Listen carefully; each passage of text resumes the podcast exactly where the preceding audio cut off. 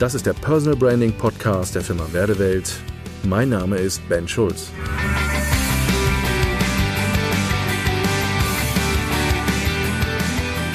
Die Erlebnispyramide.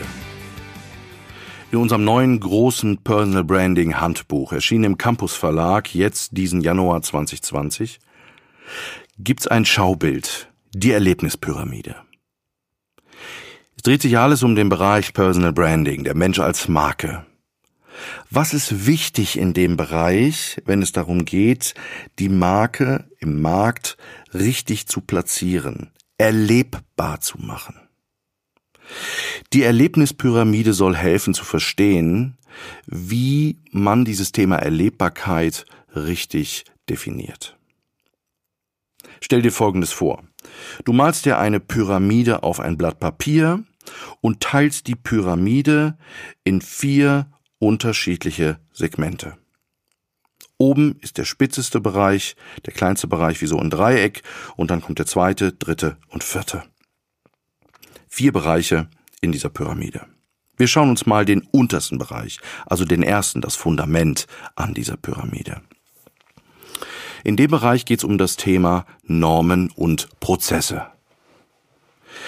Interessant ist, wenn wir heute Marketingmaßnahmen sehen, dass ganz viele versuchen, über Nutzenversprechen, über USP, ähm, über Zahlen, Daten, Fakten auf ihrer Internetseite zu argumentieren. Das ist auch übrigens der klassische Weg, wie man im Marketing vorgegangen ist. Wenn man ein Produkt und eine Dienstleistung verkaufen soll, ist es ganz wichtig, die wichtigsten Faktoren, die überzeugendsten Faktoren, den Nutzen, die dieses Produkt und diese Dienstleistung mit sich bringt, gleich am Anfang zu platzieren.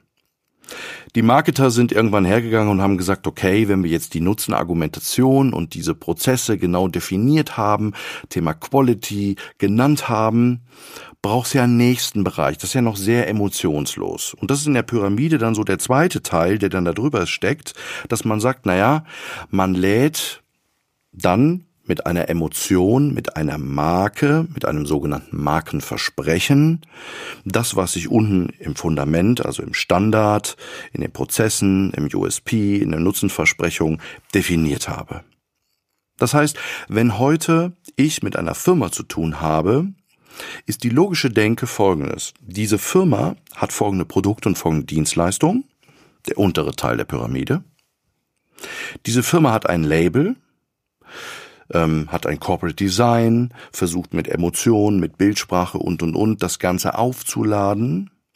Und wenn diese zwei Faktoren stimmen und ich als Kunde mit dieser Firma oder diesem Dienstleister oder diesem Haus, diesem Anbieter zu tun habe, ist das Ziel, dass durch die Produkte und Dienstleistungen und das Markenversprechen ich als Kunde hinterher in eine Zufriedenheit komme. Weil es ist aufgegangen. Die Firma hat das geliefert, was ich wollte. Die, das hatte die Quality, die ich wollte. Die haben zum richtigen Zeitpunkt geliefert, wie ich wollte. Ich bin zufrieden. Das, was ich bestellt habe, habe ich bekommen. Und damit verknüpfe ich in dem Moment diese Prozesse und dieses Markenversprechen mit, naja, einer Emotion, mit so einem Glücksmoment, mit etwas, wo ich sage, da habe ich eine positive Erfahrung gemacht. Jetzt gucken wir uns das ganze Beispiel mal unter folgendem Gesichtspunkt an. Meine Großmutter hat früher, als ich ausgezogen bin, mir folgenden Rat mitgegeben. Ben, wenn du ausziehst und einen eigenen Haushalt hast und du dir eine Waschmaschine kaufen musst, dann kauf dir bitte eine. Genau, wahrscheinlich haben sie jetzt Miele gedacht. Interessanterweise passiert das bei ganz vielen. Ich stelle diese Frage oder erzähle diese Geschichte sehr oft auch in meinen Vorträgen. Und meistens sagt das Publikum Miele. Genau. Wir sind so geprägt. Interessanterweise ist, wenn man sich mal die ältere Generation anguckt, war die Marke Miele für diese Generation eine ganz wichtige Marke. Diese Marke stand für Qualität, für Bodenständigkeit, Langlebigkeit. Bei meiner Großmutter hatte es auch noch den Vorteil, dass mein Großvater in der Lage war, diese älteren Maschinen auch noch selbst zu reparieren, weil er hatte nämlich im Keller fast schon ein halbes Ersatzteillager. Also das heißt, bei meiner Großmutter war klar, wenn Waschmaschine, dann eine Miele. Völlig klar. Interessanterweise ist das Thema der Zufriedenheit an der Stelle nur begrenzt. Warum? Wir erzählen die Geschichte mal weiter. Meine Großmutter über 80 fängt an und sagt, naja, äh, ich brauche jetzt noch mal ein neues Modell. Mein Großvater ist äh, leider schon verstorben und ähm, das heißt, die alte Maschine ist jetzt auch nicht mal reparierbar. Was tut sie? Sie ruft im Dorf den äh, kleinen Elektroladen an, Werner, und äh, sagt ihm, pass mal auf, Werner, ich würde gern noch mal eine neue Maschine haben, könntest du mir eine liefern? Werner sagt, Anni, ist überhaupt kein Problem, weil äh, ich habe gerade eine hier, super Modell, ähm, ganz spezielle Dinge kann diese Maschine und und und, kostet auch nur 1200 Euro, bringe ich dir gerne. Meine Großmutter bestellt diese Maschine und Werner liefert sie aus. Jetzt gibt's zwei Geschichten.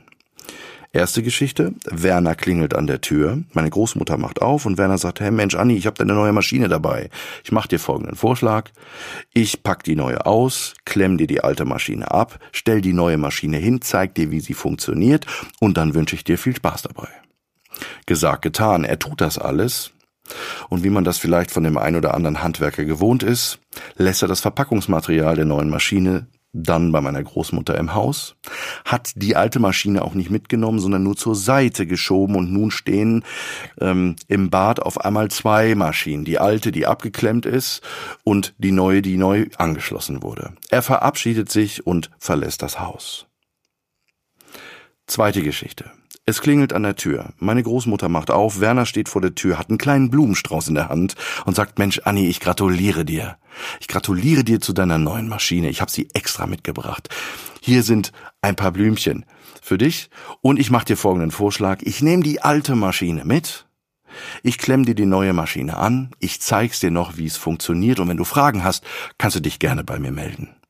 Gesagt, getan, alte Maschine abgeklemmt, eingepackt ins Auto, neue Maschine hingestellt, angeschlossen, Verpackungsmaterial mitgenommen, zeigt meiner Großmutter, wie alles funktioniert, verabschiedet sich. Sie ist fröhlich, sie ist glücklich. Was ist der Unterschied zwischen diesen zwei Geschichten? Die Erlebbarkeit ist eine andere. Die Geschichte 1 hat eine andere Erlebbarkeit wie die Geschichte 2. Kommen wir mal zurück auf unsere Pyramide. Unterster Teil der Pyramide Standard, Normen, Prozesse, ähm, Alleinstellungsmerkmal, Nutzenversprechen etc. pp. Zahlen, Daten, Fakten. Zweiter Teil, der da drüber liegt, war Markenversprechen. Also, eine Waschmaschine erfüllt ihren Prozess, wenn sie dreckige Wäsche sauber macht. Das Markenversprechen und die Werte, die wir damit kombinieren, ist bei der Marke Miele lange Haltbarkeit, Qualität. Stimmen diese zwei Faktoren, erzeugt das bei meiner Großmutter Zufriedenheit. Das wollen wir erzeugen. So, jetzt die erste Geschichte mit Werner. Erlebbarkeit. Und jetzt kommen wir in das Feld 3, was oben drüber sitzt.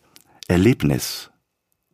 Das erste Erlebnis von Geschichte 1 war, die Maschine kann ihren Nutzen erfüllen. Die Maschine ist auch in der Lage, auch durch das Label Werte zu versprechen. Werner kann mit seinem Erleben, was er generiert, die Zufriedenheit bei meiner Großmutter mit dem Arsch einreißen. Warum? Naja, es kann zu Ärgernis führen. Das heißt, durch ein Erleben kann das Markenversprechen und das, was als Fundament, als Standard und Prozesse definiert worden ist, komplett kaputt gemacht werden. Warum? Das Geschäft findet von Mensch zu Mensch statt. Nicht zwischen der Waschmaschine und meiner Großmutter, nein, es findet zwischen Werner und meiner Großmutter statt.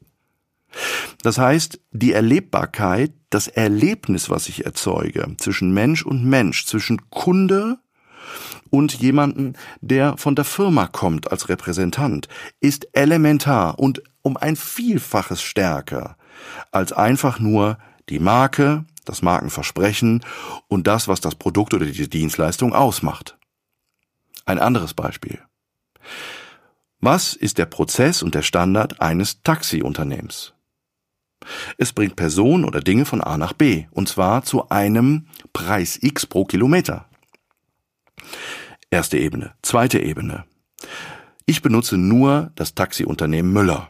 Und ich weiß ganz genau, wenn ich mit dem Taxiunternehmen Müller fahre, habe ich immer saubere Autos. Müller kauft immer nur Fahrzeuge mit Hybrid, also umweltfreundlich. Und deswegen benutze ich Müller. Jetzt komme ich spät abends nach einer langen Reise am Flughafen an, rufe mein Taxiunternehmen Müller an, weil ich gar weiß, was ich bekomme.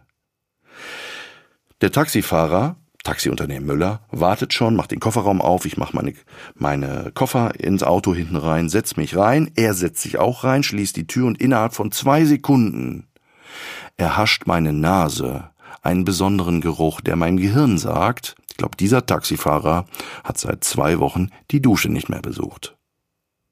Ich habe ein Erlebnis, was sofort mir das, worauf ich Qualität lege, worauf ich sage, das ist mir wichtig bei diesem Taxiunternehmen Müller, was mich zufriedenstellt, sofort, das stellt der Zufriedenheit sofort in die Ecke. Ich erlebe etwas, was sofort eine Verstörung bei mir auslöst. Und sofort verbinde ich diese Verstörung mit der Marke äh, und mit allem, was dranhängt. Das heißt, das Geschäft findet von Mensch zu Mensch statt. Menschen repräsentieren Marken. Personal Branding beschäftigt sich damit, dass ich selber Marke bin und das repräsentiere, für was ich stehe. Dafür stehe ich mit meinem guten Namen. Das kennt jeder aus der Werbung. Interessant, wenn Erlebbarkeit negativ ausfällt, kann mein Produkt noch so gut sein. Dann reiß ich es mit dem Arsch ein. Und damit verschaffe ich mir die Chance, dass Menschen, und jetzt kommt's, nicht nur zufrieden sind, sondern mit mir als Mensch eine Verbundenheit haben. Ich verpasse die Chance, dass Menschen sich mit mir verbinden, weil Verbundenheit ist auf der Beziehungsebene. Zufriedenheit. Ja, zufrieden kann ich sein. Aber wenn ich verbunden bin, habe ich eine Verbundenheit mit einem Menschen. So, und jetzt kommen wir in die Spitze der Pyramide im Feld 4, ganz oben. Erlebbarkeit wird generiert durch Identität. Was hat denn Werner ähm, veranlasst, meiner Großmutter Blümchen mitzubringen? Da steht in keiner Stellenbeschreibung, da stand auch in keinem Qualitätsstandardsschreiben für äh, den Elektrohandel Werner dass wenn eine 80-jährige Frau anruft, man Blümchen mitbringt bei der Auslieferung von einer neuen Waschmaschine. Das hat er selber gemacht. Da hat er sich selber zu entschieden. Woher kommt das? Naja, vielleicht durch seine Prägung, vielleicht durch seine Werte, durch seine Haltung, weil er einfach gesagt hat, meine Einstellung ist das, weil ich vielleicht weiß, dass diese über 80-jährige Frau wahrscheinlich die letzte Miele-Maschine bei mir bestellt. Also Identität hat einen ganz großen Einfluss auf das, was ich auf der Erlebbarkeitsebene tue und ähm, erleben lasse, und zwar mit den Menschen, mit denen wir zu tun haben. So, und noch ein kleiner Hinweis zum Thema Personal Branding. Klassisches Marketing verkauft immer von dem Fundament der Pyramide, also von den, von dem Nutzenversprechen und den Prozessen hoch in Richtung Erlebbarkeit. Personal Branding funktioniert genau andersrum. Ich gehe von der Spitze der Pyramide, von der Identität zur Erlebbarkeit. Und die Erlebbarkeit generiert sozusagen das Markenversprechen. Dafür stehe ich mit meinem guten Namen. Und das, was ich anbiete, verkaufe, die Dienstleistung, die ich habe, als letzten Punkt, tja, der ist zwar noch wichtig, aber rein theoretisch, wenn ich als Mensch performe, könnte ich auch Seife verkaufen. Danke fürs Zuhören und bis zum nächsten Mal. Ihr Ben Schulz.